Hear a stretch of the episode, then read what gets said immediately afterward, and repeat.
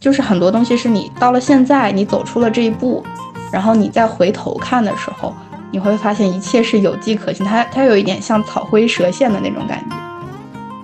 很多人他学塔罗牌，他会觉得说我应该怎么去把这个牌学好，但是很多时候其实关键点在于你怎么样用占卜的思维去思考，然后才能够最终导出这个结果是否准确。嗯，谈论到因果的时候，你说出来的话一定是有能量的。灵性的教育本身并不在于说你学了多少的法门，不在于你会多少的玄学的知识和技巧，更多的在于说你到底有没有以一种充满灵性发展的角度去看待这个世界嘛？而且把人类的那种傲慢放下来。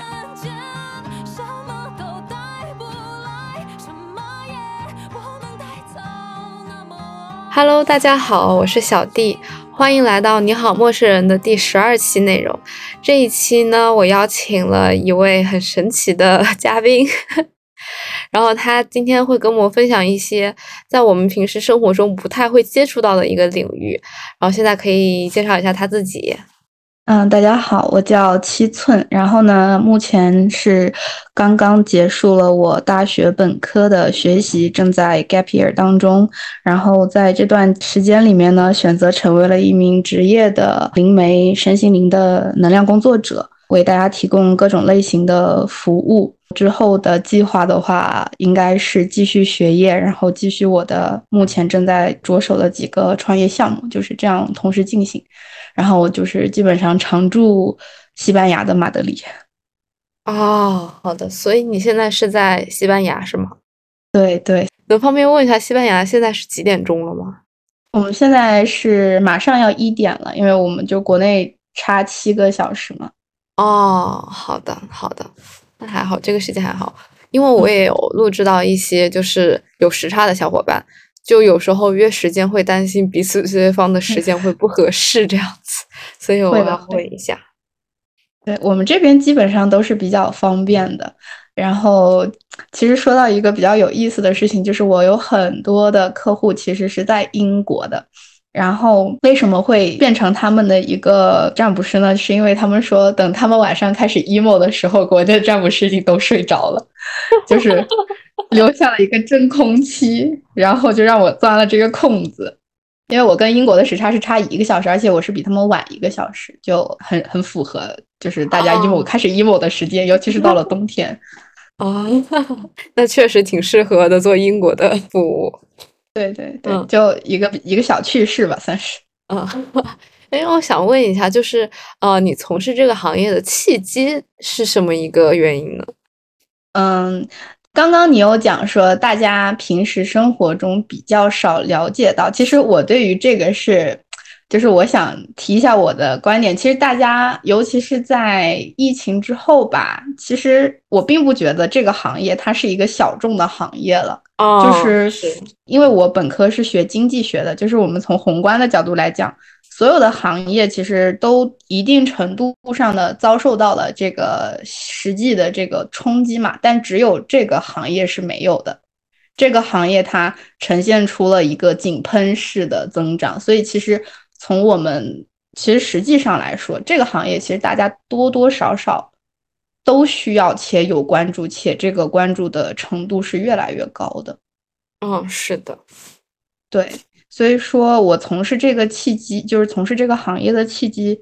也跟这个有关系。因为当时，呃，正儿八经开始学的话啊，就是开始接触，包括。长期的一个学习是从疫情期间开始的，那个时候正好是在家里嘛，然后一边上网课，然后一边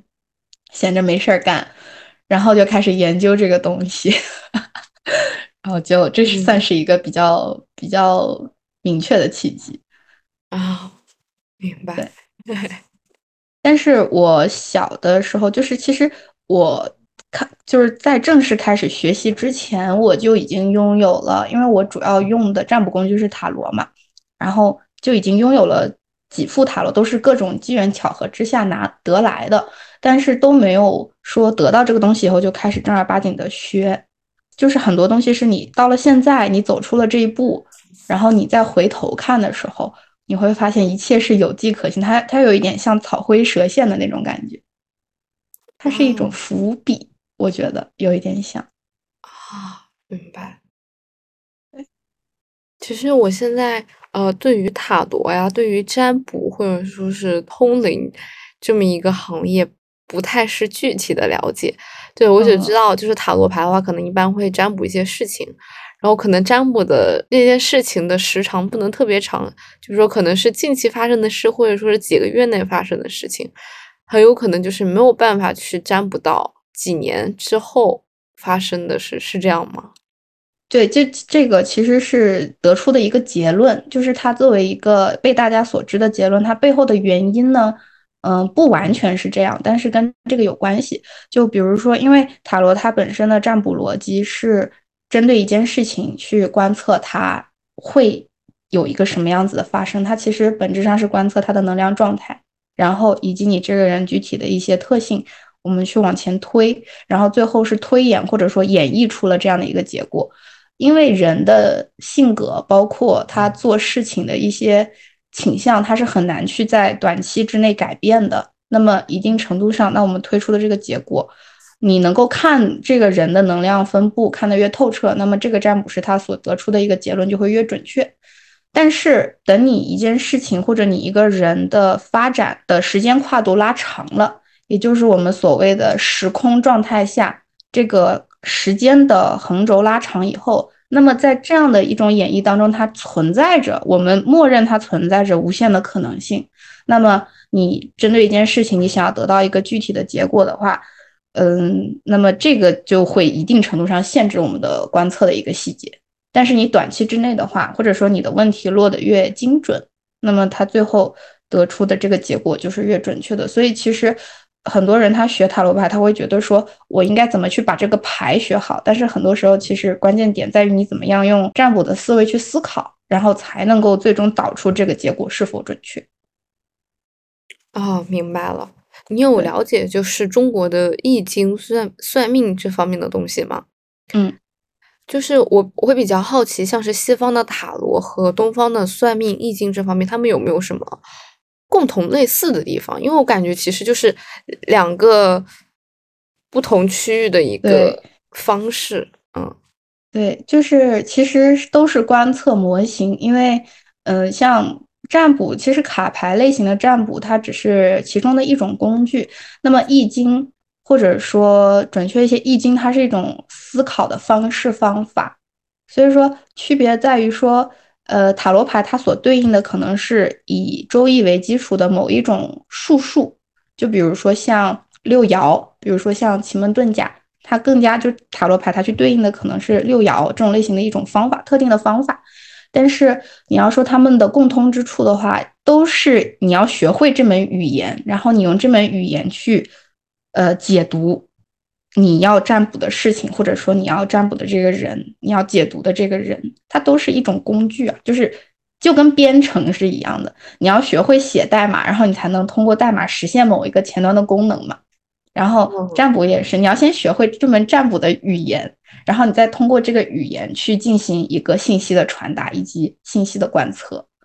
哦，了解了。那占卜的话，可以占卜和自己相关的事情吗？和本人相关的事情吗？一般来说是可以的，但是比如说你自己占卜，它很强调的是性空，就是嗯，你要完全的空，遁入那种非常空的状态，你能够获取到信息最直观。但是关乎到自己或者自己家人的事情的时候，你很难做到性空啊，因为 你有感情的，你有那种担忧或者说期待在的，那那个时候你想要。达到这样的状态就很难，也不是说不可以吧。就比如说你占卜明天吃什么，或者说你用这种训练方式，这个的话你就无所谓了，那可能就可以。但比如说，比如说我最近在拿一个 offer 的话，你要占卜这个 offer 我能拿到，哦，那就很，那就很难受了。明白了。所以一般占卜自己和。相关的可能家人啊、朋友啊，会有那么一点的不够准确，是吧？会不会受会有的呀？会会会，而且以我自己个人的从业经历来看的话，一旦你对于塔罗牌的结果有，就是要强加给他一个结果，他会按照你的思路走的，但是他会骗你，就是只有你对他完全的诚实，就是他出现什么样子的结果你都接受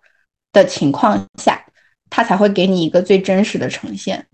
啊，对，这是我的一个从业经验，这个东西很难去，就是去解释，但是就。只有你完全的相信它，它才能够跟一面镜子一样，完全的照出你想要问的东西。它是很实在的。啊，明白了。嗯嗯，还蛮有意思。因为我我的话就是我不太了解塔罗这方面东西，但是我会一点点的易经和周易，所以就是我我就会带入他就塔罗牌的那个思路和想法去想。如果是拿易经去占卜一些事情或者怎么样的话，大概会是什么样结果？因为在易经里面其实是不太能占卜和自己相关的一些东西的。它怎么说呢？就是因为我也学学一些东玄东方的玄学跟术数嘛，我我个人的感觉其实它大差不差，就是它背后一定是有一个原理在的，就是这个原理如果尝试把它阐述清楚，那么就不会以一个。结果去很很快的判断出一件事情嘛，所以东方的，我觉得东方的它的整体的思维模式是非常缜密的，就是它的卦，包括你要是打一个卦出来的话，它给到的信息是非常直接的那种冲击，然后，呃，所以说还是相对，就是自己有些时候是不能接受那个结果的，说实话，就是没有做好接受结果的准备。那就还是不要看了，我觉得就是那种，是的，嗯，是的。那一般在占卜的过程中会有什么禁忌吗？我之前学就是易经这方面，我那个老师他有跟我提到过，就是你在给别人算命啊或者什么的时候，如果看到对方的结果就是非常的不好，然后呢，但是你。并没有自身的能力去影响这个结果的话，那就尽量的隐晦说，而不是直接跟他讲。因为你但凡摄入到了一些对方的因果方面，这对对方和对自己都是一种损害和伤害。是的，就是做这一行，我觉得很难的一件事情，就是你如何规避自己去干涉他人的因果。因为你就是，嗯，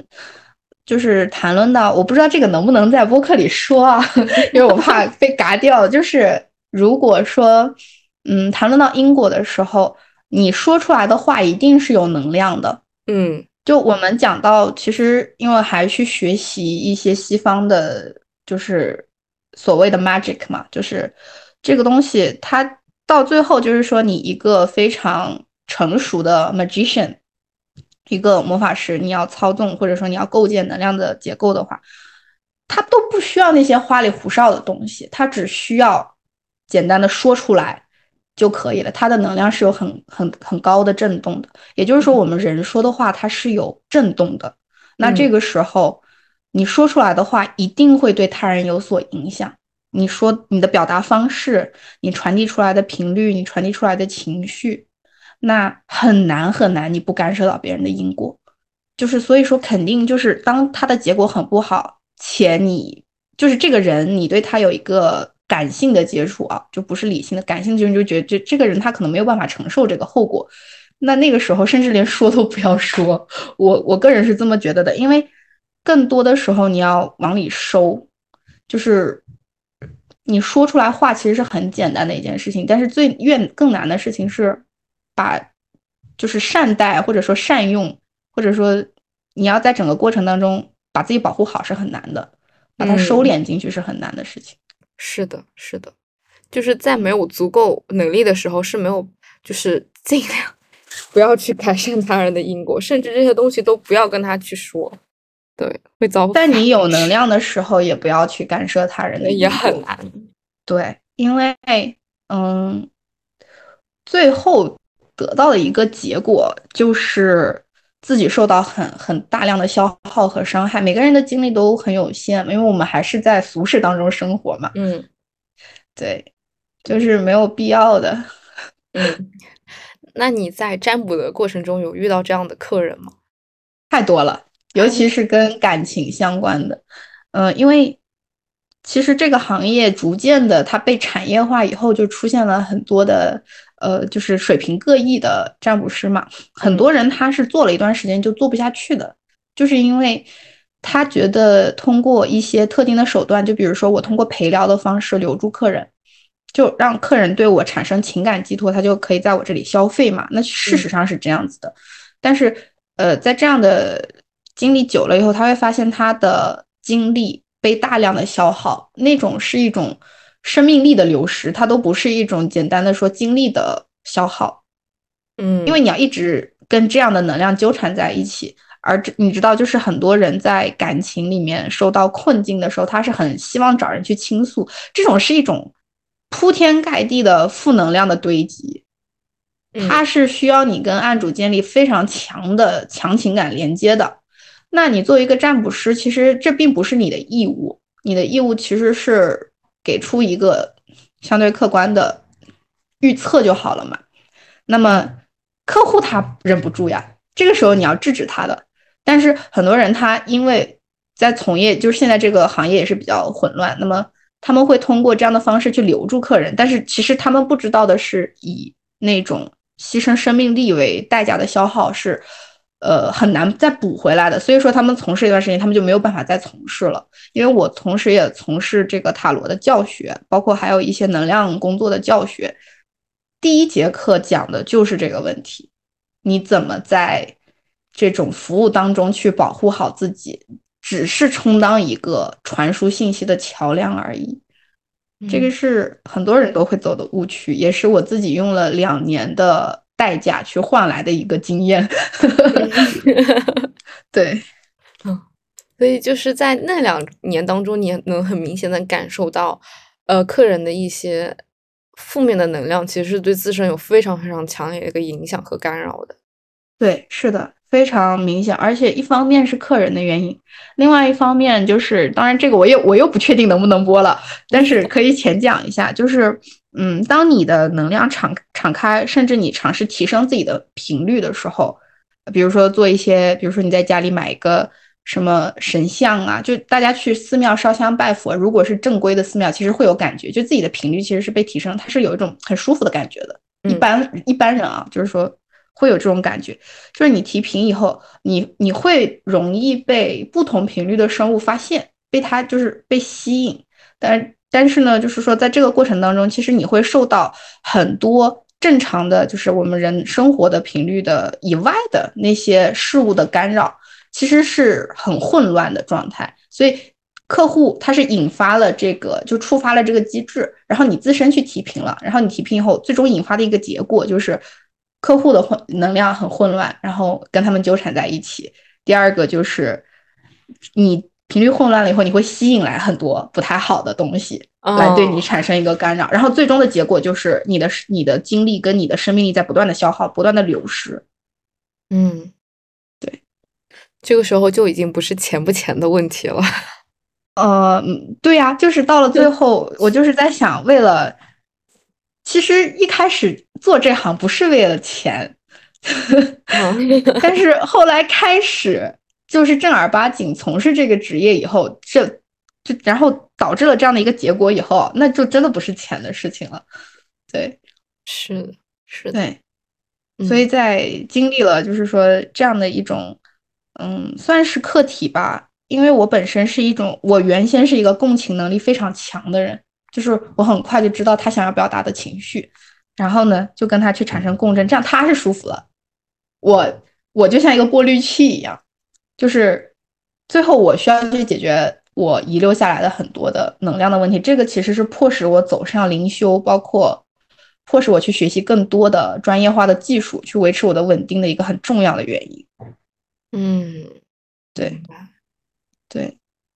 就是很，就是工作有需求，有需求你就只能去寻找解决方案嘛，就是正常来说是这样的。嗯，我很好奇，就是你对于，就从我的角度上来看来，我觉得世间万物它都是有能量的。像有一些人他会就是有一些水晶啊，或者一些宝石啊之类的，自身能量就本身就很强，然后会买这些东西进行佩戴或者放在家里面。就是你对于这个的想法和态度是怎么样子？你觉得他们是有用的，对万物有灵，它是一个基本论，就是你相信。然后大家这个世界上物质以实体的形式存在，是有不同的频率嘛？就是大家各自都这样，嗯，肯定是相信的，因为是有用的。因为我们在很多的工作当中都是需要去，呃，各种各样的植物啊、水晶、矿石啊，去相互的配合去做很多的工作，嗯，所以说肯定是有用的。但是，呃，现在也知道就是。会通过这样的一种噱头去贩卖水晶，嗯，或者说去去进行一些交易嘛。但是它就是我我唯一不认同的一点就是，嗯，我举一个例子吧，就是在水晶行业里面，现在有人说我可以做水晶的沟通，然后我跟他是有缘分的，然后他们把水晶进行了一个拟人化，就是里面住着一个老灵魂，里面住着一个新灵魂。我不知道你有没有听说过这种说辞，但是这个现在正在成为，或者说已经成为了水晶销售行业里面的一种话术。它同它可以就是说起到一个增量的效果，就是很多人对这个东西也有好奇，包括现在很多年轻人，他其实相对来说从心灵的角度上来说是比较孤独的。那么其实他们很希望寄寄托或者说移情，把自己的这样的一种注意力转转嫁到这个上面，但是其实实际上来讲。这个是我最不认同的地方，剩下的话其实都还好。你要说它有什么能量啊，有什么调整，这个我都是可以理解的。但是就这一点，我是没有办法接受的，因为，呃，包括像前段时间比较火的那种宠物沟通嘛，它也是进行一种拟人化的一种交流。我觉得这种是一种人类的傲慢。嗯，嗯，就是，对，就。就想象一下，其实水晶真正有高品质的水晶，或者说它是天然的水晶，其实它们是经历了成千上万年的，呃，一种蕴藏的，它是一种非常深沉的大地的能量嘛。那么，其实我们作为工作者在跟水晶合作的时候，呃，它所展现出来的能力是非常的无我的那种，就是。它是很深沉的一种大地的能量，你会感受到他们要承担的工作是很巨大的，嗯，他们要去帮你转化、帮你放射、帮你去扩扩扩散很多的一些意图啊什么的，你可以看到他们的模式。然后这个时候，他他真的不是所谓一个人或者说一个老灵魂，就是用我们常规的思路去把它拟人出来的一个东西。那么这个时候，我就会觉得说，嗯，这样的方式，这样的宣传方式，其实会。让大家对这种蕴藏了成千上万年的这种一种地球的智慧，一种地球的这个，它是有，我觉得不是特别的尊重吧，在我看来，是一种轻蔑，对，就是傲慢跟轻蔑，嗯，这个就是一个很强的傲慢跟轻蔑，嗯，所以，在一个工作者的角度来说，我们承担的，我们只是作为一个人类去承担了。呃，沟通世界万物，不仅是人与人之间，以及人与天、人与地、人与自然之间的一个桥梁而已。那么，我们很多时候所承担的角色仅仅是桥梁。我们要去尊重的不仅仅是人类，还有矿石，还有植物。嗯，而就是那在这样的情况下，我觉得就是我作为一个人类，我都感到羞愧，就是这种感觉，明白？明白，明白。那像是。嗯，像水晶的话，它会有能量消逝的那个时候吗？能量消逝，其实水晶它，呃，比较存在的就是比较稳定的，就是是它的一个内在的一个结构，就是水水晶它像 filter，它在整个我们工作的就跟人类工作的这个能量观里面，它算是一个，我不知道该怎么说吧，就是一个阀门或者说一个过滤器，呃，放大器，就跟那个。音乐的旋钮，你把它旋大，然后这个声音就变大了；你把它旋小，声音就变小了。水晶在里面承担一个过滤器的一个作用，或者说一个放大器，或者缩小器，或者说整合器，就是你不同的这个能量，然后通过这根这个水晶去聚焦。嗯，它就是不同的水晶，它出于它自己矿石的不同嘛，然后呃，这个它里面包含的元素啊，包括它自己的一个晶体结构不同，它会有不同的特性。然后你跟他们去去去去沟通这样子，或者说去合作这样子。哦，所以它不太会存在能量的消逝这么一个。它会变脏，就是你比如说你这个旋钮坏了，或者说你这个你这个嗯，就是它就是它脏了嘛，就是你滤水器它也会变脏的。嗯，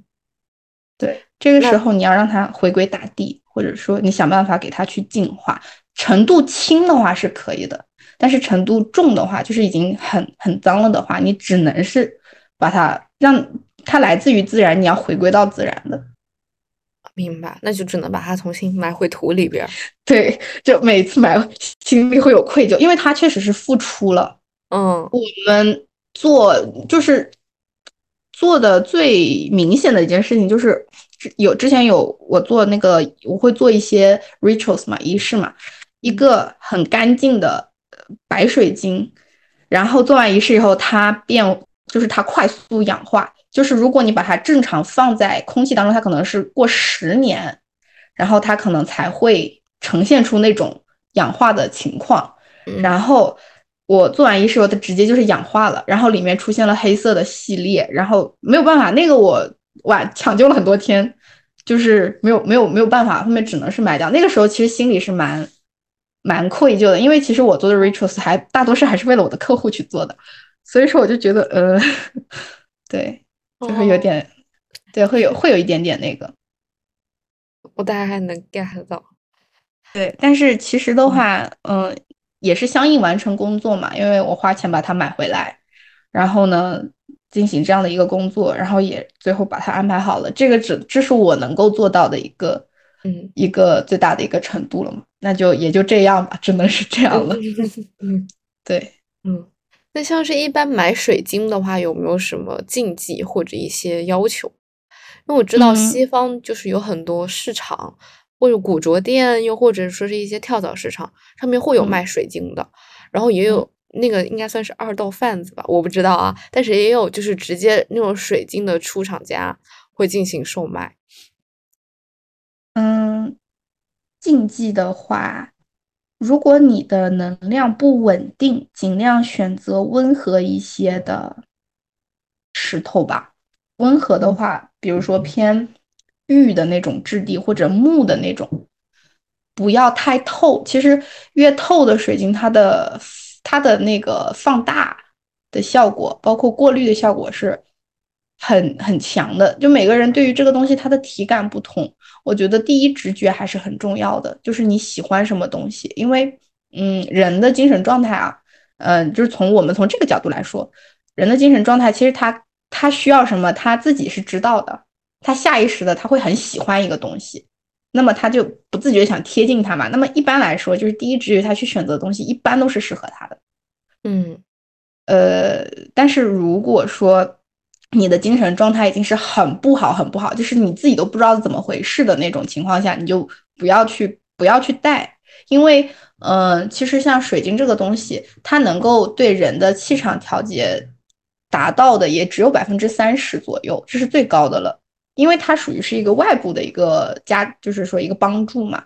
那么你自己能量不稳定的时候，你可以带稍微软，就是温润一点的那种。然后，如果你觉得你自己现在状态很好，然后你想要通过水晶的方式去让你的气场改变的更加的像你的那个意图去发展的话，那就现在这个市面上有各种各样的解释嘛，那你就可以相对应的去看一下。但是基本上现在的脉轮理论比较多，那就通过脉轮的那种颜色对应啊，或者说你还是第一直觉最重要。然后你就去讲，但是我个人建议不要在房间里放特别大的水晶，石头的话还好，水晶就不要了，因为它的那个就是它的放大，包括它过滤的能量都是非常强的。然后，呃，而且你长久的放在那边的话，其实就不是特别好。像拳头大的一颗原石啊，就其实就对。整个，如果你摆放的地方好、正确，然后也合适的话，其实它对你整个屋子的这个效果就已经都是够的。就不要放一堆东西，就这个放那里，那个就是放一堆放在一起。它的挑选其实就是这样，就是不要放太多。然后也不要一次性的带太多的东西，会打架，就是没有太大的必要，而且，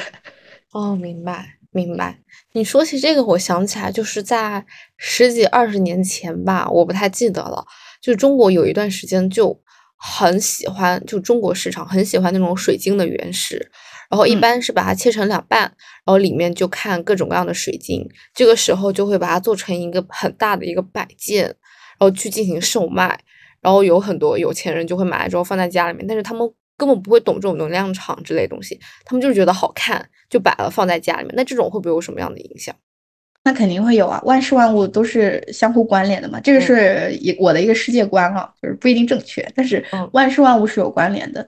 风水就是这么来的呀，就是因就是人在一个场域里面，风水讲的是你这个人的场去应你身边空间的场，场跟场之间如果他们是相互辉映的，也就是说是圆融的，那么是相互增益的，但是如果说场跟场之间有对抗。那就会出现很多不舒适的状况，或者说会影响到你个人的运势。这个就是讲风水嘛。那你如果说摆一堆在家里，你也不懂，然后呃，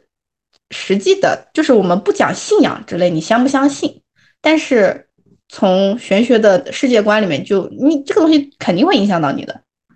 因为你已经摆在那里了，它以实相的方式存在在那里，那么。肯定会有啊，而且你会发现，而且你会发现，其实很多老老板他们是很在乎，就是尤其是他们是很在乎风水这件事情的。对，对，对，就是你你事情做的越大，因为人很多时候获得某一些成就，自己的时运是，就是他自己心里也知道，时运是非常重要的一件事情。是的。对你个人的努力，在时运面前只能够起到相对应的作用。那么这个时候，我的时运，如果我能够花钱把我的时运，就是我当下的一个空间的状态调整好，我是非常乐意去花这个钱，我是非常乐意去做出这个方面的努力的。嗯，对，所以说，大家其实偷偷的都在研究自己身边怎么样可以让自己的风水变得更好。但如果是就是你作为这么一个中间人的话，那你挑挑水晶啊，挑这些石头啊，有没有什么的禁忌之类的？我只挑，我目前来说啊，就我个人只挑保护类型的啊，能保护我的，因为目前对我来说，我不需要任何的外物的加持，因为我自己本身的很多课题都没有修完，那么对我来说。保护是最重要的，因为我从事这个这个行业开始，正儿八经开始付费做这个事情，其实是两年，嗯，三年以前了，应该是。然后到现在为止，我是到了今年的九月份开始，我再次回到西班牙，因为回国过暑假嘛。然后回到西班牙以后，身体上才出现了非常多。呃，超感的敏锐的一些反应。我之前是一个麻瓜状态，这个这种麻瓜状态其实很大程度上是保护了我很久的。但是，就是正好是到了这样的一个时间节点，然后就发现说，嗯，这些麻瓜的状态在逐渐的消退，我的灵性肌肉开始不断的增强，然后很多的能力就开始展现。这个时候，其实我这个时候我很幸运的是我在。已经知道我会发生什么事情，以及或者发生这样的事情是出于什么样的原因以后，我才开始出现了这种情况，然后我就懂得保护自己了。明白。然后很多的，嗯，对，您说，嗯，然后这个时候才慢慢的开始正式做这方面相关的一些事情和工作，是吗？对，就是也不是吧，就是。正儿八经的去做这个方面，很多人他们会觉得哦，你学这个你会不会每天就是攻击这个人，诅咒那个人？我说不是的，我每天都在保护自己，保护弱小无助的自己。嗯，对，因为你你真的吃过这个亏，然后你真的就是意识到这个东西有多重要以后，然后你才会去做这样类型的事情，因为很多时候。你没有做过这个事情，包括很多你知道先天他本身能力很强，或者说他很敏感，暴露在一种陌生的环境之下的人，他其实很辛苦的。就是他不懂啊，然后他身边的人也不知道是该怎么样去保护他。那那个时候，他其实他小时候一直长到大，很多人他有一种比如说通灵、先天通灵的能力，或者他看到一些别人看不见的东西，但是他其实很排斥做这个行业的，因为他因为这件事情受过了很多的苦难，然后他就能离多远就离多远。但是像我们的话，你会感觉是你就是要做这件事情。但是你开始展露能力，或者说你开始让自己的灵性肌肉强壮起来的时候，你已经懂得怎么保护自己了，这是一件很难得的事情。嗯，明白。对，对。嗯，西班牙的话，你是是因为在这上学嘛，所以又后面又回到西班牙，还是？对对，我是一直在西班牙，也是本科在西班牙读的，然后嗯，在读本科的期间。然后开始了一系列学习，然后跟西班牙、跟还有英国，我其实主要的灵修方面的一些老师都是英国人。然后，嗯，就是开始了解，然后进入这个行业，了解本地的一些行业。然后 gap year 嘛，正好，嗯，倒腾一下。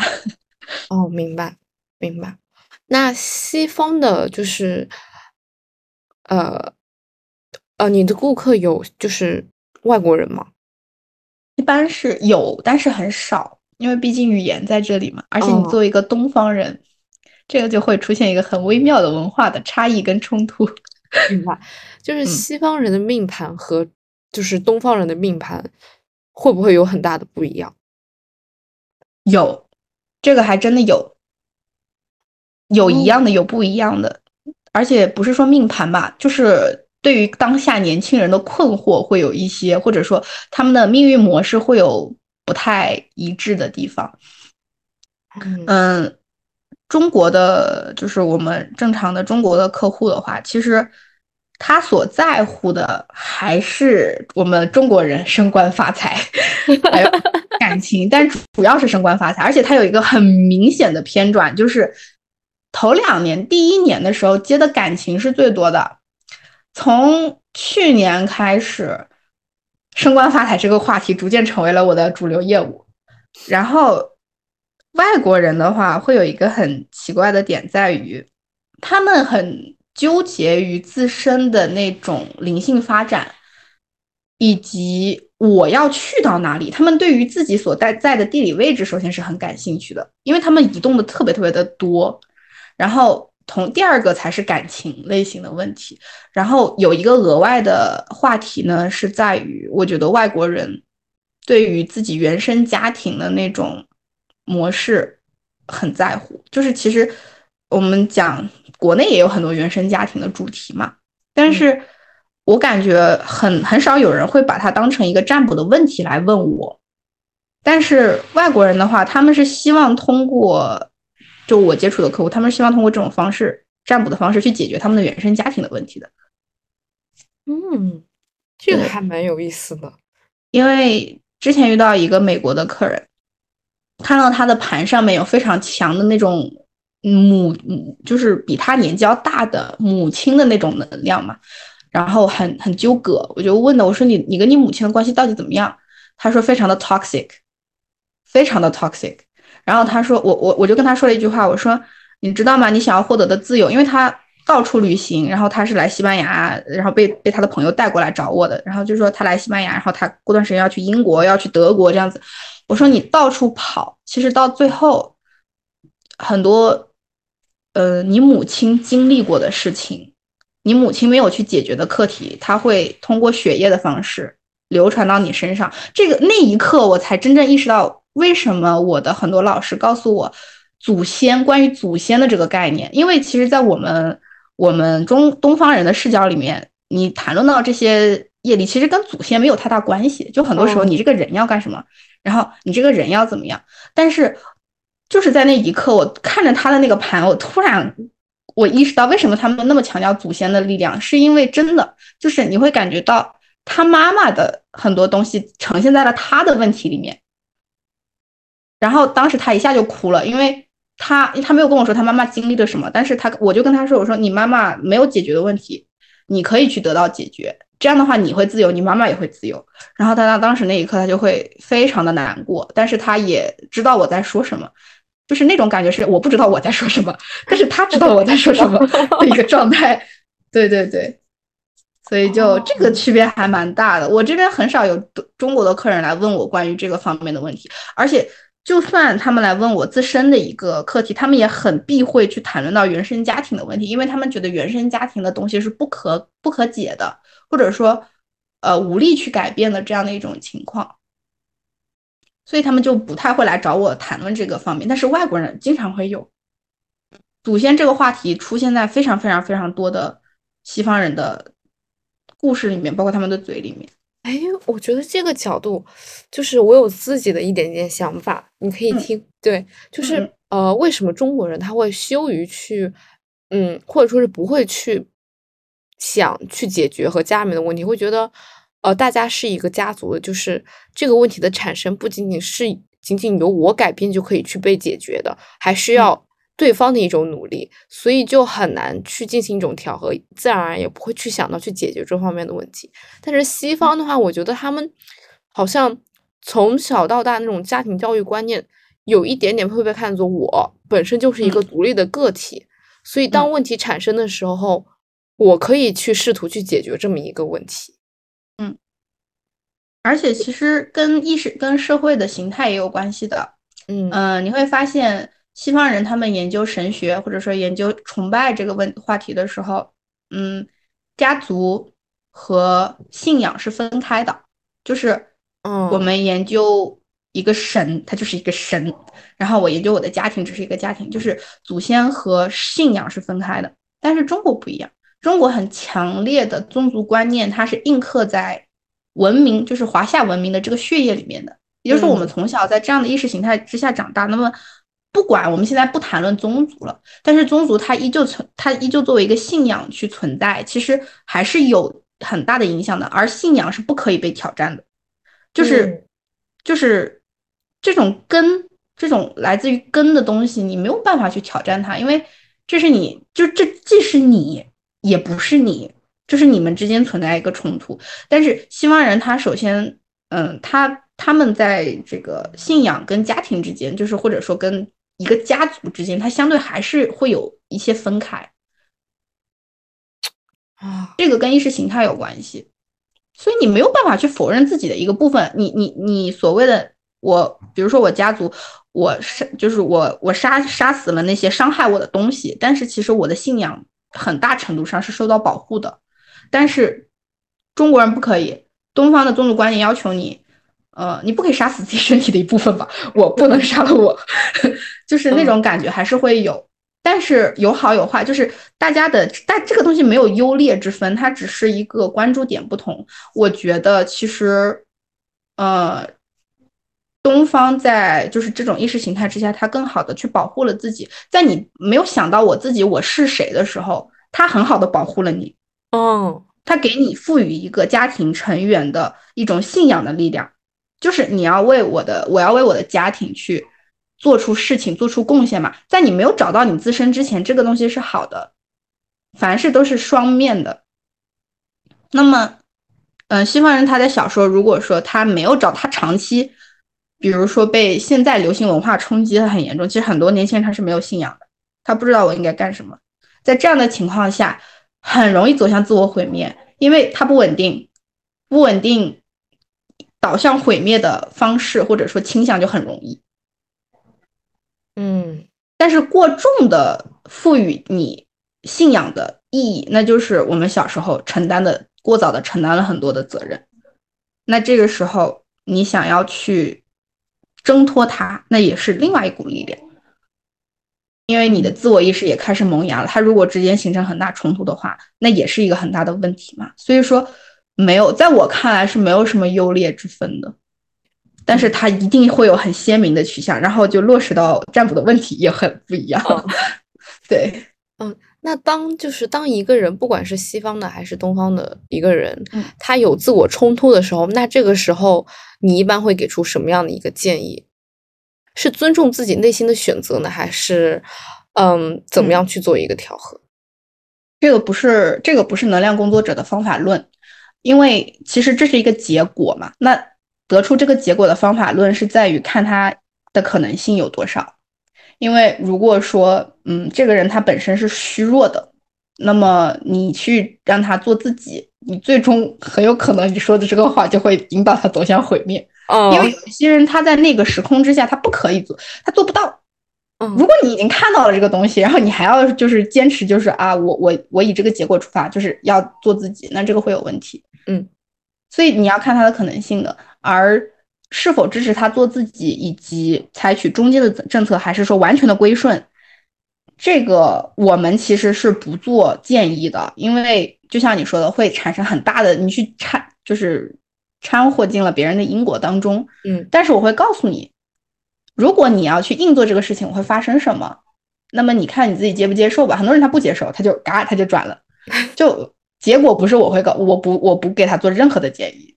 这样从某种程度上就保护了你自己，明白？你就是只是提供一个可能性的结果，然后最后的选择还是看他自己。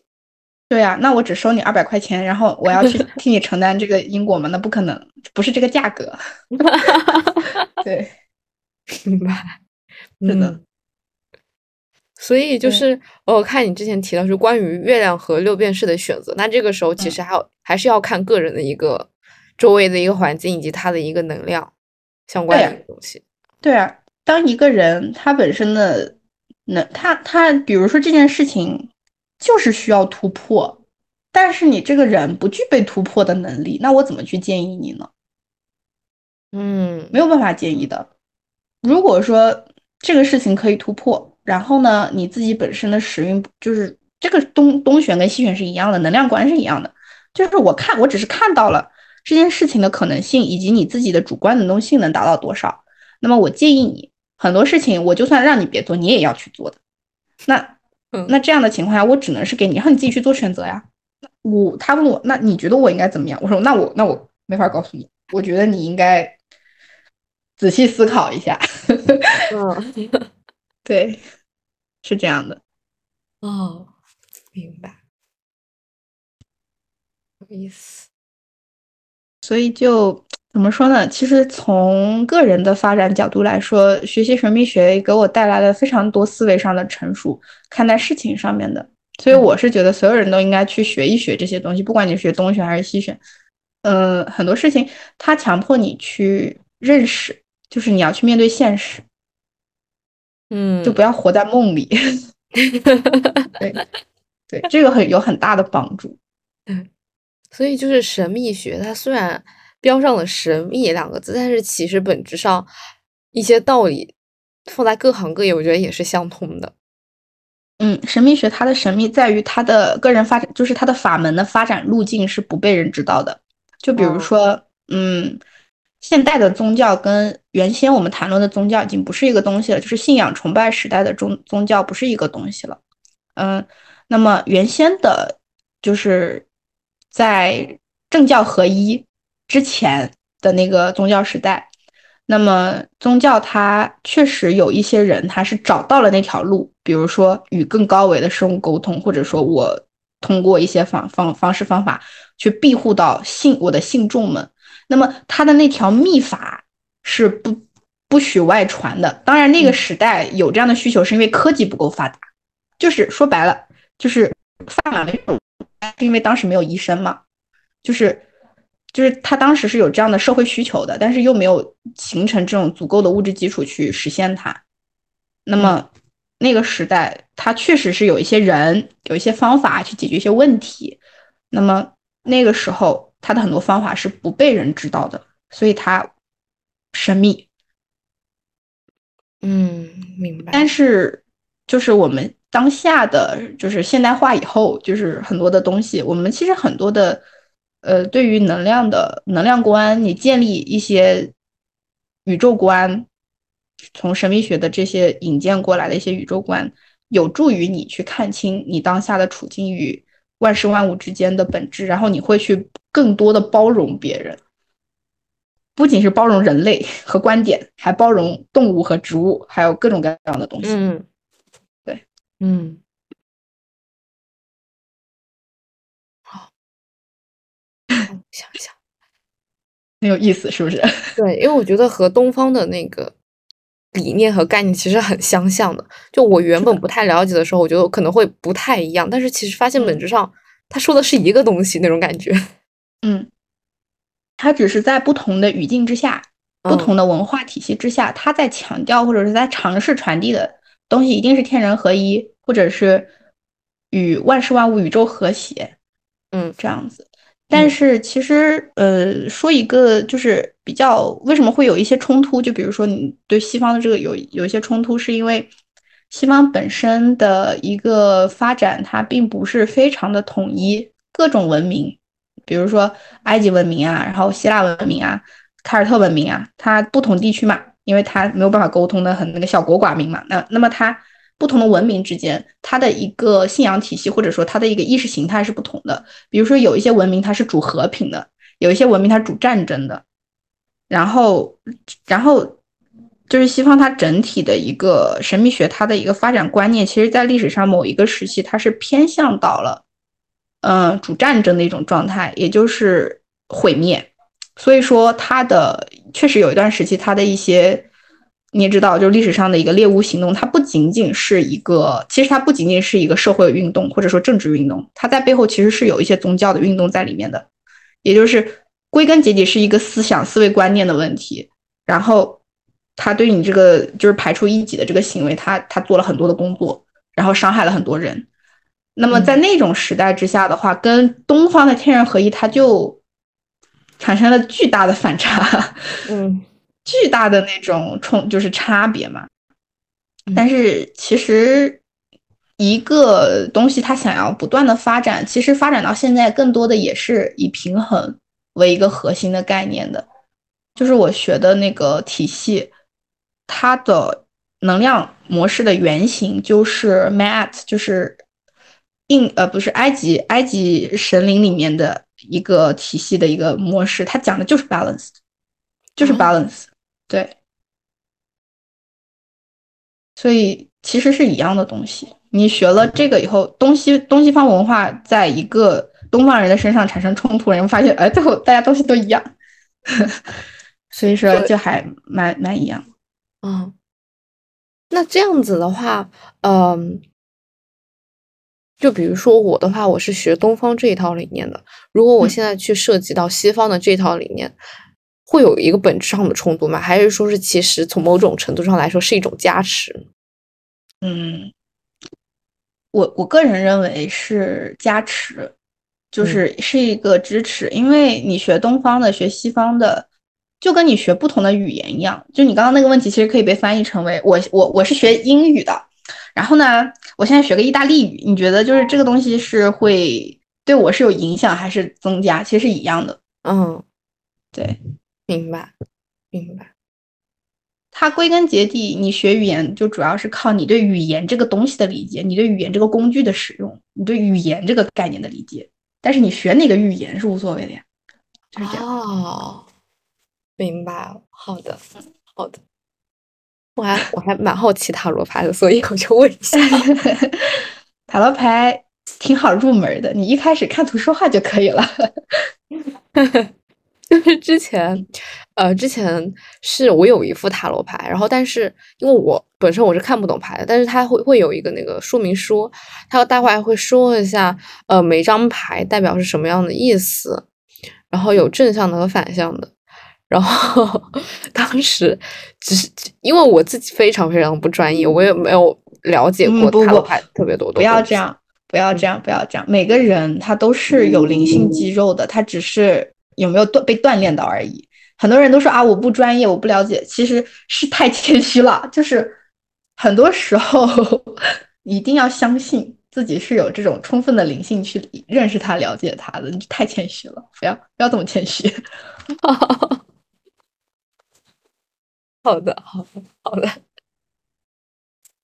那一般塔罗牌，它这个算的话，刚开始算以及。呃，比如说一个刚开始学塔罗牌的人和一个呃已经学了十年塔罗牌的人，他们两个算出来的结果的话，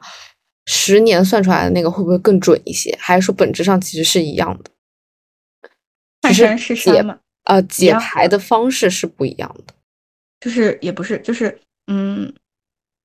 要看你问的是什么问题了。就比如说，因为其实任何的术数，不知道东玄还是西玄，有一个没有办法解释的东西叫新手保护期，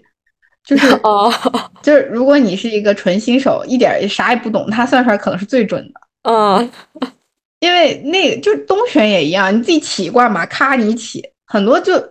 就是你就拿那个小册子，你就在那儿翻，你知道吗？你就起那个铜钱卦，你就在那儿翻，然后你也能说出个一二三，而且最后可能就真的是这样。然后人家说哇，你太厉害了。但是这个就是有一个很神奇的概念，就是新手保护期。但是嗯，学了十年的那个人，他可能就是看山不是山，或者说他可以看到山后面的东西，但是他。回答问题的话是一样的嘛？你新手跟你这个都是一样的，都算的比较准。哦，明白。嗯嗯嗯。想想还有什么？其实就就聊嘛。哎，不过我想问一个问题，因为我其实有在听你的播客，然后我想问，因为我知道你是学那个景观的，是吗？对，就是你有没有从灵性的角度去考虑？就是曾经或者说有没有这种，如果现在让你去考虑的话，你觉得设计一个景观，什么样子的景观才是对人对植物都好的一种景观呢？哇，我我有考虑过，就是呃，主要是我现在我现在虽然我嗯，主要是我已经毕业了，但是我目前并没有从事景观相关的行业。但是在此之前，我有计划以后从事景观相关的行业的时候，我当时我是非常的有概念，就是要把一些能量场，然后打着双引号的玄学或者说是易经、风水这些东西全部融入在里面去看，去怎么排列，怎么是设计一个空间的一个东西的。对，但是但是我没有去，就是我没有从事这方面的行业了，所以就。嗯，我有想过，我有想过，如果是你刚刚的那个问题，说在设计在一个空间里面，呃，怎么样排列植物、动物以及人的居住环境这么一个话，我觉得像你前面说的那样，达到一个 balance 的一个状态。对，就是我，嗯，你说，我提一个更具体的问题，就是你认为啊，比如说我们当下的这个大的地理环境是在。呃，纬度很高的地方，那你觉得就是说把把一个生活在热带的植物挪过去，你觉得这件事情是否合适？就是它有没有，嗯，就是我不知道这个问题该怎么问。就是你觉得这件这样这样的一件事情，它属于就是比较舒适的，对于植物来说会好吗？肯定不好。就是这就已经相当于已经破坏了它的平衡了，以及不管是不同高纬度、低纬度地区，或者说是正在赤道那一块儿，每个植物的分布、动物的分布，甚至是人的居住环境、人的分布都是不一样的。所以，当把一个热带的植物，假如说移到了南极、北极这样一块区域，那它肯定是活不下去的，对吧？就是虽然虽然我我刚刚那个比率比。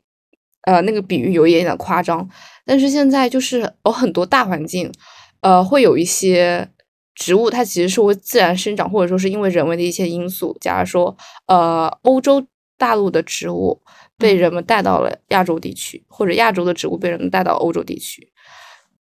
就会出现一种大量的繁殖，或者说是去破坏当地的一种植物，破坏当地的生态一种状态。其实这已经是破，这已经是一种 unbalance。对，已经是一种不平衡的一个情况。因为我其实，嗯，你说，我其实还蛮好奇，就是作为一个景观人，你怎么去考虑这件事情？因为动植物跟人就是有三，就是三种类型的群体。我的话，我会偏向于就是更保护于自然和生态，就是反而会。人的一些行为会会先让他退步，就首先第一步是先考虑大自然，我才会再考虑到人。所以做的很多项目，就是在学校里面做的很多项目，一些设计的话，第一点一定是去考虑到周围环境一个生态的一个可持续性，第二点才会去考虑到去怎么解决人生活在当地的这么一个问题。对，这个是我自己的一个出发点。但是我周围有些同学，他们反而角度会想的不一样。肯定他们的一些角度是，嗯，我要以人舒适为主，然后我再去想一下去怎么解决周围环境的问题。但是我是会反过来的。你会觉得就是，嗯，好。然后我还想问一个，就是我不知道这个跟你的专业是不是符合，但是因为我这个比较好奇嘛，嗯，就你可以看到很多的商场或者说商圈里面，它会布那种很大型的那种植物景观，嗯，在人很多的情况下，然后这个植物景观也就是布的那个规模也比较大嘛，就你觉得像这类的景观，它它会有这个人与自然之间的一种冲突吗？嗯，我觉得要看它的用途了。像一些，呃，我不知道你说的这种景观是哪种景观，因为像一般商场里面景观也分很多种，有一种就是很临时性的一种搭建，根据季节性去换它的植物，去做那种花艺的设计啊之类的。这种景观的话是没有办法达到人与自然的和谐共处的。但是因为植物，我觉得毕竟有能量，它是能短暂的或者给周围的环境达到一种能量的聚集或者一种。是吸引人去过去的那种一种感觉，但是如果有一些景观的话，比如说是一些盆栽去放在空间里面，其实我觉得不会造成特别大的一个影响。对，但是还有一种就是特别大型的，嗯，比如说有一些，我就举个例子，就比如说新加坡，新加坡的话，它就被称为很著名一个花园城市，就是它就做到了一种景观、建筑、人。融在一起的那么一个状态，就是它在建筑里面会有很大片、很大片的植物的墙，或者说是甚至形成了一个很小的一个生态圈的一个景观。我觉得这种的话是 OK 的，它从某种程度上来说达到一种新型的一个平衡的状态。还是要看当地的那种融合的情况，对，以及看它的用途。懂了，懂了，受教了，学到很多，因为。因为其实我我我提这个问题就是想提，因为之前在电影里面看到新加坡的机场是有一个植物园的，嗯，我当时就很震惊，就是我觉得很很对于人来说，我觉得是很舒服的，因为我感觉如果在我的理解之内的话，像我生活在城市里面嘛，如果我想要跟自然去亲近的话，我可能只能去呃山。就为什么马德里一到假期就是人都空了，就是因为他们全部跑到山里面跟海边去了，就是你必须要去靠近他们才可以。嗯，就，但是我其实还蛮作为人来说，还是蛮希望就是可以达到一个人跟自然景观和谐的状态。我也很希望，而且，呃，就是我不知道其他人怎么样，但是我的话，我是非常喜欢就是居住在大自然里面的那种状态和感觉的。呃，我之前在香港上学过一段时间，就是我非常不喜欢香港，太挤了是吗？对，以及就是生活的环境，除非你特别有钱住在山上啊，但是但是如果是平时，就大部分人都是住在城市钢筋水泥之中的，就是香港它城市中的那个绿地面积它是非常少的，嗯，所以很不舒服。对，就当时说我非常非常不舒服，特别不舒服。所以说，让我是否要去香港工作怎么样的，绝对拒绝。嗯，对，马德里其实也一样。对，而且就是说一个比较玄学的，我一般呃去哪一个城市生活，或者说是呃将来要在哪个城市定居，或者去哪哪一个地方上学怎么样的，我一定就是会靠能量很 长。对，很舒服。就是这个城市旺不旺你，其实你是可以感觉得到的。你的事情顺不顺利什么的，是这样子。就是真的会有种感觉，就是那种感觉对了，OK，我就确定我要待在这里。所以这也是我 gap year 的一个原因，就是我现在我完全不知道我将来我要去哪里生活，或者说是继续去哪里上学。就是呃，我所以我就想在这一年期间的时候到处走一走，我自己去感受一下哪里舒服，那我就差不多决定，嗯，我以后我就待在哪里。是的，是这样子的。我待在马德里很重要的一个原因，就是马德里这座城市很明显的滋养了我，就是丰盛了我，可以这么说。哦，对，就是它特别的旺我，我也不知道为什么。对，但就但是我其实是好地方。来马德里之前，对，就我其实来马德里之前是待在另外一个城市，我当时是待在瓦伦西亚，就是第三大城市边上。我当时就非常明确的，我一定要离开这里，就是我一定要去马德里。但是当时的说法其实是，嗯，因为你知道你要去首都嘛，你既然来到了一个南欧的国家，那么你还是去首都。然后，但是其实真的到了这里以后，我为什么选择留在这里，就是因为这个能量场虽然说它没有植物吧，但是我其实跑去山上也很方便。那这个对我来说就很很合适，就是这种感觉。嗯哼，明白。那那那那个地方就是对的，而且其实还有一些小技巧，就是玄学的小技巧，就是你刚到一个城市的时候，如果你受到很多人的帮助，这个城市大概率是呃适合你的。对啊，对，好的好的，学到了。对，而且就是如果比如说像很多人他们讲来马德里或者去巴塞罗那嘛，呃，被偷，就是这个是很很就是世界闻名的事情嘛。嗯。然后，然后，但是其实我当时来马德里的时候，就是什么事情都没有发生，而且不少，就一路上，因为我刚来这个地方，我可能。哪里都不认识，我连地铁都坐不会，因为它是没有那个显示牌的，是你需要到一个站，你听他念那个站名，以及你看外面很远的那个站牌，你才能够依稀分辨出你到底到哪里了。然后整个人就很懵逼的状态，然后一直有人在帮我，就是就跟他说是这儿吗？他说哎你下车下车，然后那个行李箱拎不上车，然后一直有人在帮我，一下就提上去了。然后那个时候就觉得啊，这座城市真的好好，而且也没有被偷过。但是我另外一个朋友，他特别不喜欢马德里，原因就是他就是他在这个城市待了三年，每年都被偷一次，然后每年都要被，就后面两年每年都要被抢一次，就他就是邪了门了。他说怎么会这样？然后他就一闭眼马不停蹄赶快跑，他就跑去了巴塞，然后又被偷。然后我就说是不是你自己的问题啊？但是就很奇怪嘛，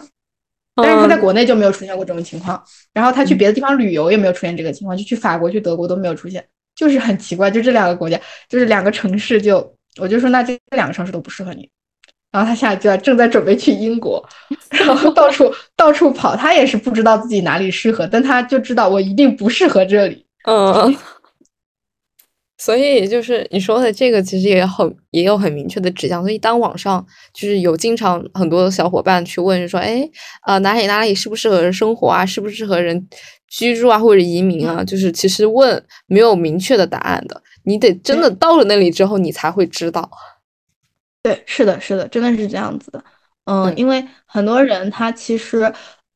你要说到这个环境的影响，其实。呃，马德里南部的城市，呃，不是西班牙南部的城市，它其实，呃，很多有季节性的那个花粉，或者是柳树的那个絮絮。然后有一些人是真的是因为这个事情，他考了考上了当地的大学，比如说他考上了格拉纳达的大学，然后他也没有办法去读，读了三个月，他就 drop 了，他就重新生，是就是因为那座城市没有办法生活，因为他一到了那个季节性，他就是。过敏就花粉过敏，包括那种柳絮过敏，然后就根本就是没有办法待，他只能走，就是被城市赶走。对，这种也有。嗯，就是因为周围的环境、现实的一些自然因素，对 自然因素、客观条件，就是那种。嗯，对，确实也有这样子的。是的。嗯。所以说，就是，哎呀，去拥抱自己的生活吧，因为其实生活会告诉你所有的答案的。嗯，如果迷茫的时候，是的，是的。嗯，塔罗牌里面就是它会有禁忌，说，呃，一次性不要多算嘛，以及每天接单的话不要超过几个人这样子的一种禁忌吗？有吧，但是这个的原因是你个人经历，就是嗯。就是做数学题，你一天不要超过五十道，因为多了你也算不了，你也做不出来了。一样的，就是你牌算多了，你精力吃不消，因为它很耗能量，它很耗你的精力，所以可能一天就算个三五个，已经是一种比较大的极限了。啊，明白。对。对，所以有些时候找你人找的多的话，你还要给他们排单，说今天不行，然后什么时候时候才可以？是我希望我以后可以达到这样的一种水平，给自己打个广告。对，对，找客户还蛮麻烦的。对，嗯，好的，好的，了解了。因为其实算像算命啊，然后算卦什么的，他会其实会有一点点指示性的要求，就是你每天不要超过多少个。嗯，三五个嘛。对，一般三卦五卦已经哇，那只能说他精力很好啊，旺盛是。只能只能算三卦这样子。对对对，嗯。基本上也差不多，现在比较平衡的状态。就别人都会说，哎，你这个行业为什么现在大量的涌入了那种？就这个行业现在有一个乱象，嗯，不知道你有没有看直播啊？就是说有一些其实他会算牌，那些直播它的价格都是非常非常低的，九块九啊，十九块九啊这种。嗯嗯，他为了吸引客户，但是其实算到后面，大家都是就是他一天可以算很多卦。但是算到最后，他要么自己不干了，就像我们之前讲消耗太大，要么就是客户就不找他了，因为就是觉得说你这么便宜，那我再找一个便宜的，我去验证一下，总比你在你在在你这重复算会好一些嘛。然后就是基本上就一次性过，然后赚那个钱。那那种的话，他每他们每一天其实算就是算的是很多的，嗯。就是很多人其实会对这一行业不了解，觉得哎，不就学了之后就算一算嘛，那多赚钱呀。但是其实本质上根本不是这样子的。呃，赚钱，我只能说那些钱都是我应得的，因为 因为我我花进去的时间以及我的学习的，就是学这一行，其实费用相对来说还挺高的。嗯，而且真正他真正老师能教你只有百分之十五到二十，剩下的你自己悟啊，就是。那你这么多，就是你长期的练习积累下来的一种经验。这个行业为什么越老越吃香？因为它真的牺牲很多，然后他也真的是要付出很多的精力去做。但是你要在这行骗钱是很容易的，嗯，是非常容易的一件事情。是的，是的。但是骗钱的话，也涉及到了一种个人和他人因果之间的关系。嗯。很难去界定骗这个概念，因为有一些人可能单纯只是水平不好而已，他也不想骗别人。但是态度很重要，就是嗯，有一些人你会发现，就其实你去去有一些各各大平台，你去看前端那种引流引的很巨量的，其实它引到后端以后，它给客户呈现的都是那种机器复制的或者是 AI 出来的那种答案，对，那种就是属于你态度不端正了，你甚至算都没有给别人去算，嗯。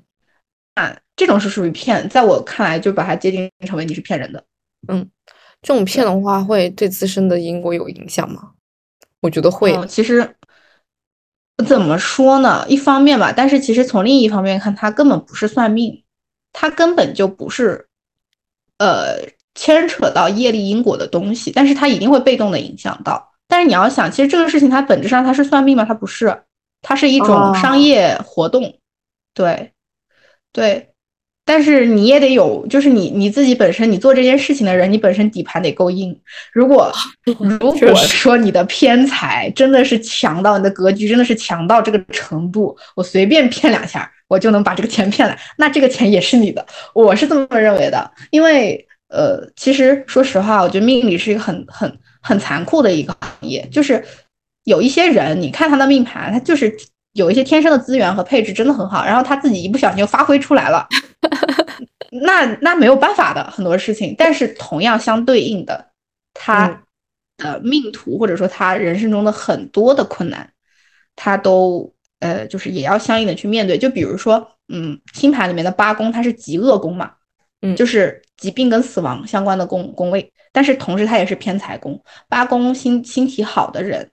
他如果流年星就是他不太舒适的话，他可能会生病。但他如果心情好，那他骗钱也是大骗特骗，就他也能把钱骗进来。对，同样的一种能量，你运用到不同的领域，它作用的效果是不同的，但是能量都是那股能量。哦，对。其实，与其我觉得对于我个人来说，我这个人不是不是特别的有那种，就是那种心态比较固定的那种。我个人认为是比起骗人来说。嗯，你骗大钱，或者是骗救命的钱，或者说就是赚那种很重很重的钱，那你要承得起，你承不起你就一定倒霉，那就是属于是一种有命挣没有命花的状态。但是比起这种类型的人来说，我觉得更糟糕的是不知道自己在干什么的人。就是这个行业有一部分人，他是很想学这个东西，他也很想去了解或者说从事这个行业，他真的是喜欢，但是他可能没有接受过，他没有对接到相对应的资源，国内的信息壁垒太高了。就是对于西方的这些东西啊，或者是东方国内，其实像现在你像道义学或者说道教，其实是一样的，它的壁垒是很高的。那么他会去模仿，比如说做一个仪式，他并不知道我所谓的去做这个动作，我我执行这个仪式到底是为了什么，他其实是不明白的。那么在这样的情况下，把他自己暴露在一种很危险的状态之下，我觉得。教授这类知识的人和学这样的人是最糟糕的，是比在我看来比骗子还要严重的事情。教呃，就如果说你作为一个导师，因为我学的那个题对于教授这件事情是很看得很严肃的，就是说，当你向一些没有能力去理解他的人揭示揭露某一些知识，这是一种不可饶恕的干涉因果的行为，那你要承担很大的代价。嗯，因。然后第二个的话就是说，去学习的人，如果说你自己在那玩火药，然后把自己点炸了，那没有办法，因为这个行业在你真正褪去很多对这个东西的滤镜以后，你去魅了以后，你会知道这是一个很灵性的荒野，是很无边无际的，就是就是你要去进步，你要去发展，你会越来越知道，你知道的越多，你越无知，嗯，那么。当你自己在不知道自己在干什么的时候，你做了一些行为，那引发的后果又没有办法有人帮你去承担的话，我觉得这个比所谓的骗人骗钱的因果要更大，大得多得多得多。嗯，那您有就是遇到这种不知道自己具体在干嘛的学员吗？没有，我的学员，我教授的东西都是。就是就是因为这一点，所以我教授的东西都是很有限的。你就像我自己会去做一些跟宗教相关的工作，但是我从来不会教学员，因为我知道他们理解不了这个宗教的概念。就像我对他们的理解也是很有限的，所以我的老师也他教我的也很有限，但是够我用了，就是不断的去理解。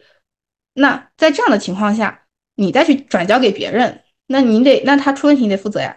就是你你你得要去帮他解决，不然的话这个因果很大的。那对我来说。我只是教塔罗的话，教技法，教一些认知，教他们保护的东西，那其实是一种比较正向的循环。嗯，所以我教的塔罗学生出来基本上都是从业的，就是而且就是比较安全的去从事这个行业。那对我来说，这个是一种福报，它是积累福报的一种过程。对，明白。那你就是一般一次性的话，有没有就是学员的限制，就是只能教多少个人这样子？因为我只做一对一，所以说我没有做过 大课啊。明白，对我，因为我做的是训练的工作，不，并不是所谓教授知识。现在国内的这个行业，它相对来说，其实做训练的老师基本上都是认知比较深刻的老师，因为他知道我没有办法去，不是说一对多不行啊，就是说知识的传授是一对多是可以的，但是你要真正培养他的能力，它其实是一种动态的思维训练的。培养不是说是简单的知识的获取，那么这样的情况下，你要有意识的去引导他去进行很多的训练，那那个的你只能是一对一的去做。嗯，明白。对，好的。感觉这个行业还是有很多奇奇怪怪的事情。就是在你身上有没有发发生过什么灵性事件？有。而且就是因为那个事情是有两件事情，呃，一件事情是让我的朋友，他是学电子工程的，就是一个纯粹的无神论者的一个就是的人，然后开始思考这件事，就是这个世界是有一件事情，第二件事情就是那是那件事情教会了我，我们前面讲的人与自然，我们要尊重除了人类群体以外的东西，嗯，就是第一件事情是我。我的朋友他在呃意大利读书，然后他有一个朋友，呃是在呃帕多瓦那边读宗教学的一个学位，但是呢，他出于一些原因结束了自己的生命。然后，呃，这件事情我的朋友非常的难过，然后呃，我当时就跟他说了一句话，我说，嗯，因为呢，就意大利它是一个强宗教国家嘛，就是这种宗教氛围还是很很浓厚的。我说你最好呢是可以去让他的父母在国内做一场法事，或者是让本地的神父去做一些相对应的工作，嗯，就是让他能够顺利的承接。呃，往生之后的过程，然后他说，他就对这个东西来了兴趣嘛，然后他就说，那你能看到，或者说你能知道，就是说，因为大家其实对就是往生以后结束生命以后的这个这个过程，这个旅程，他是很好奇的，对于这件事情，然后他就说，你能不能看一下他在干什么？然后我就给他占了一卦，然后跟他说了五个状况。然后这五个状况呢，其实是没有办法去验证的，我只能就是说某种程度上是安慰他而已嘛。嗯，但是当时出就是第二天出现了一件事情，就是那个就是结束生命的那位朋友，他的大学同学也是读宗教相关的，他是在以色列，然后呃，因为这件事情就是跟我朋友聚到了一起，然后他跟我朋友说，他说我昨天晚上做梦了。然后呢，梦到了，然后他就描述了这个人他是一个什么样子的情况，描述了五点，跟我的五点百分之百的契合在了一起。然后这件事情就让我的朋友陷入了沉默，就是他想不通。但是对我来说，那就说明可能我看到的一些能量的状态是吻合的，嗯，因为。这两个人他没有办法去，就是他们之前完全没有沟通过嘛，然后他就在想这个巧合是怎么撞在一起的，相当于我们两个描述了同一个画面。但是在我看来，因为我是相信我的这个占卜能力的，那我就觉得这没有什么大不了的呀，那就证明我算准了而已嘛，对吧？然后，但是他对于他来讲，对于一个无神论的人来讲，这种巧合他没有办法用他的呃对于这个世界的理解去解释。然后他就开始看很多关于那个，就包括像西藏的那种，就是我不太就反正有一个经法也比较经典的关于一些往生的一些概念的，他疯狂的看各种各样的书，就各种各样的东西。然后他开始了，他就想要了解死亡这个概念。然后我觉得这个是一种很好的死亡教育，就是对，因为我你知道我我们东方人确实对于死亡这件事情是较为避讳的。那么其实对于很多的生死观念啊，这个东西，那我觉得以这个为一个启发，让他去思考死亡，反过来想着我活着应该干嘛，是一件比较好的事情。嗯，对。然后这是一个事情。第二个就算是比较灵异吧，我觉得，因为确实也蛮蛮意外的，你知道吗？就是我以为这件事情是没有办法被验证的。然后这个其实反倒也要跟，就想跟大家说一句。呃，很多事情，很多故事，听听就算了。如果你不是自己碰到了灵异的事情，或者说超自然的事情，任何的跟这些有关的所有的故事都都当假的来听就可以了，就千万不要去相信，不要通过别人描述去相信一件事情。如果你有缘分，或者说有机会的话，是可以亲身经历很多事情的。嗯，每个人的人生都会有这样的过程。然后第二个事情就是，嗯，我是我业务当中出的一个意外吧，算是就是。呃，当时我去给我朋友的店铺看风水和能量状态，然后，呃，那个店呢，反正风水非常的奇怪，然后呢，也非常的就是不好说。然后我跟我们朋友去那个他他往底下拉了半层的一个仓库，我们就下去转嘛。然后那个地方特别特别的奇怪，就是他在那个对着仓仓库门口的那个桌子那那块摆了一个人形的模特，然后我们就觉得那个模特很奇怪，但是也不敢多说，我们就上去，因为那个时候已经很晚了。然后，然后我们就后面在那个上面聊天聊嗨了以后，我就跟那个店主提了一下，我说你可以把那个扔掉，因为我们觉得那个东西有点奇怪嘛。然后那个他说啊，那个东西很早就在我们搬店之前就有了，什么什么什么，就聊了一下这个事情。我说你反正不管你改天就给他弄掉就行了。然后就说这么一句，也没有太在乎。然后晚上回家，我还没有停我的那张嘴呀。然后就是我就跟我的朋友又在讲这个事情，然后打电话讲嘛。然后那个时候已经已经快十二点了，呃，我第一次感受到就是一瞬间那个整个房间的气温开始下降，然后包括就是。我马上要说出这个话的时候，我的猫突然就炸了，因为我养的那只猫是一只黑猫，就是它属于是没有，对它平时很，它是一个很文静的猫。我养它三四年了，就是第一次见它反应那么大，就是它突然非常大声的叫了出来，制止了我的说话。然后它制止我的那一瞬间，我就感觉那个窗户外面就是深不见底，因为平时是有灯的。但是我那天就是看不到那个亮，就是你感觉那个窗户就跟一个黑洞一样，然后我当时就很就是有点发毛了，然后那个时候我整个房间温度歘一下就下来了，那个真的不是我的体，就是不是我自己感觉，是那个温度真的就是往下降，那个是很明显的温度的变化。然后我的猫主要是主要是我的猫，它在疯狂的叫，然后不停的往窗户外面叫，就是整个状态是那种炸毛的状态，它整个毛都炸开了，然后走来走去非常的不安。然后，然后我就，我终于闭上了我的那张嘴，就是，就是，后来过了十来分钟，因为我没有把那件事情说出来，就是我没有把这个东西就是当时说出来，因为，呃，你晚上确实就是不要说这些事情，因为说了话你没有关系，就你别害怕，就是 就是你说了以后是邀请，就是你允许他进来的这种，那个时候我第一次感觉到。嗯，不同于我频率的一个东西出现在我的身边，物理物理层面上出现在身边。因为首先是我的猫就是非常的崩溃，它超崩溃的。然后我就提我就住嘴了，我就不说这个事情了。然后我朋友也一直陪着我。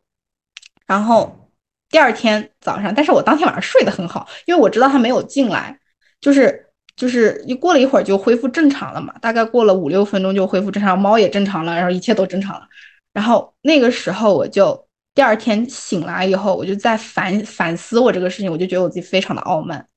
就是这个东西，我为什么非让店主把它扔了呢？就是想不通啊！因为其实说实话，它只是待在那里而已，人家只是好好的待在那里而已。你要把人家的窝给它端了，要是我，我也生气，就是就是。对吧？你就你仔细去想这个问题，我就后来发现，你虽然是服务于人类的，你虽然是服务于客户的，但是你作为这样的一种身份存在在这个世界上，你要承担的责任就是与各种东西，你就是你你所拥有的世界观念不仅仅聚焦在人身上呀，你要你要去维持整个环境、整个场域的平衡。那作为场域的平衡来说，我是一个破坏者。那对于他来说，他也很恼火的，好不好？但如果 如果人家真的把他扔了，而且我还一直在念叨他，就是我走了，我那个嘴还不停，我就一直在念他这个事情。那要是我，我也火了，就是我也会很火大的。所以我后面在就我对这件事我是非常的惭愧的，因为没有概念，真的就是你在没有经历这些事情的时候，你是没有那种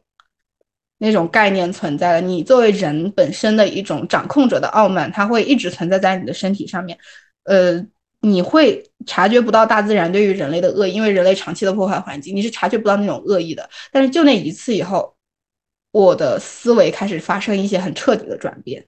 然后开始正视这个身份他所要承担的。灵媒的意思是灵性的媒介，你作为一个媒介，你所要承担的，你要看到的东西，一定是要除开人类以外的东西，就是这是你的责任，然后你。开始相应的学习起这些责任以后，你的能力会得到增长，然后你就是它跟滚雪球是一样的，明白？对，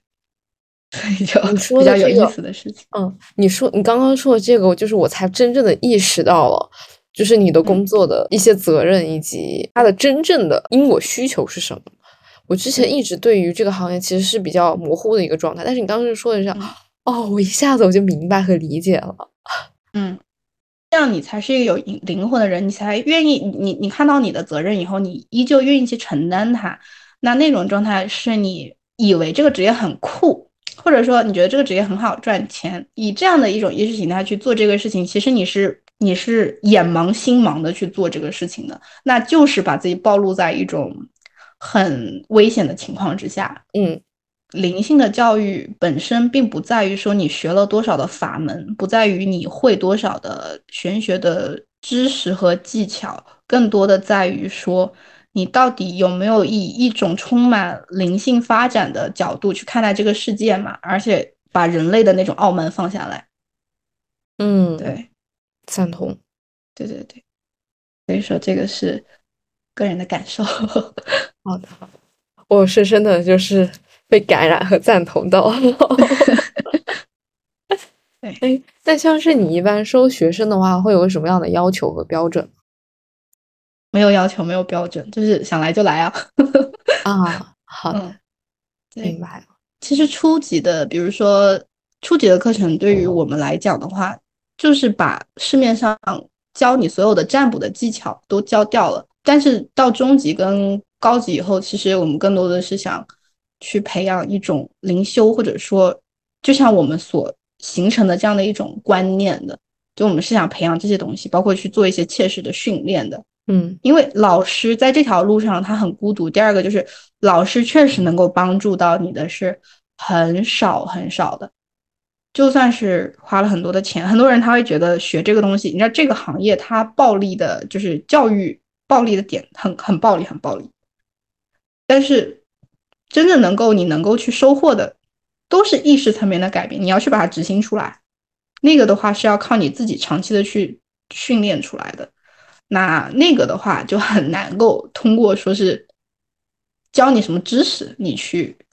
改变，更多的是你要去挖掘它背后的一些历史，嗯，然后你才能够了解到它的一些演变的方向。你像塔罗这个东西，其实它只是一个工具而已，但是不同的人用塔罗，那就是不一样，他的感受就是不同。然后你要在技法上的精准的提供的话，它也是思维上的一些转变和训练，它也不是说。教你多少副牌，或者你买多少副牌可以去改变出来的。嗯，对，是的。嗯，好的，我了解了。嗯，对。好，我觉得今天的内容我们就可以暂时录制到这儿。可以，可以。因为我有一些就是额外的问题想问你，我不方便 在这个里面说。好的，好的，没问题。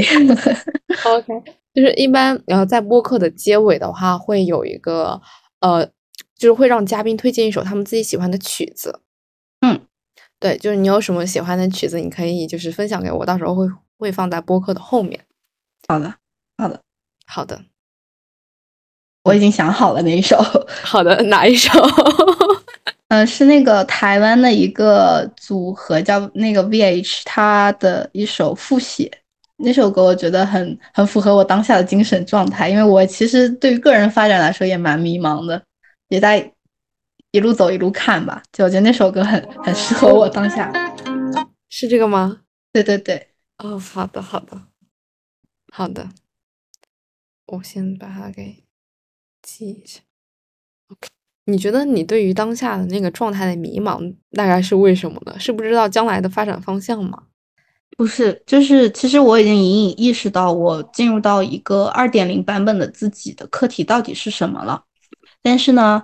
行动起来很难。就是身体先行这件事情是对我来说，因为我当下有很多的事情要做嘛。但是这些事情多多少少与我的这个课题，就是你需要不不断的通过做这些事情去把你这个课题去解决掉的。那么这个事情对我来讲，就是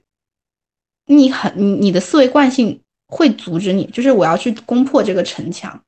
嗯，它这个里面就有一个很大的冲突。就比如说，我做一件事情，我现在最大的课题是我的配得感，因为我长期以前由于个人的一些童年包括成长的经历来说，我是一个很共情、很愿意去为他人就帮助别人，包括为他人做贡献的一个人。但是其实这个里面，他进入到了一个病态的阶段，就是你个人的配得感是。有问题的，就是你会觉得你自己不配得，所以你可以无限制的去奉献、去付出。其实我在这个奉献跟付出的当中获得到了很多的伤害，嗯嗯，但但是这个东西需要去解决它。那么我在每一次跟他人产生沟通跟交流，甚至是服务的时候，我都要去训练我自己，要把这个配得感给他，就是。嗯，培养出来这种意识，我要去强力的扭转它。那么在这个过程当中，你知道你长期的思维惯性，你有些话你可能不经脑子你就会去说了。那这个时候，那种刹车是很难的。这个就是改变你根本的东西，就是改变你性格，就是你可以改命的点。就是你要重新去编码自己的命运的话，那么这些点是我现在所边走边看的东西。对，怎么去把这个配得感给它培养出来？就是这种啊，了解，所以这个相当于是你目前的人生课题。对，很大的人生课题，因为我其实很清晰的知道，当我的配得感获得以后，我会获得什么。这个东西没有办法去通过，呃，怎么说呢？就这个就是属于是灵媒的附附赠的礼品，就是我很少给自己算牌，但是我知道自己要做什么事情。嗯，就是你，因为你看别人的命运轨迹都能看得清楚，你看自己相对来说也是有有感知的，然后你也是有了解的。读做学这所有的这些东西啊，本质上并不是，首先不是为了去服务他人，而是去看清自己的很多问题的。然后，然后，但是你你真的去要修改它的话，就跟重新这个就是属于逆天改命的一个部分了，就是你怎么去把这个命给它改掉，就是怎么把你巨大的思维惯性跟行为惯性给它扭转过来，那这个是。很大的一个工作量，我现在就觉得自己这个工作量上面发力会还是会有一点无力吧，就因为刚开始嘛，就是很多事情就没有开始把它做得很好。这样一旦把它扭转过来以后，就会好很多。那这个东西对我来说就是正在做的事情。明白，明白。就是我觉得可以用心，但是一定不要用力。嗯，对，嗯，是的，是的。就怎么把心转过来也很难啊。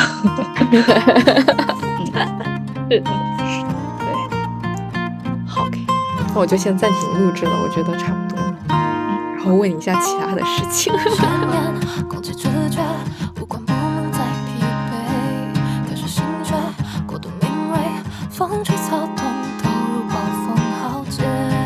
其实明白，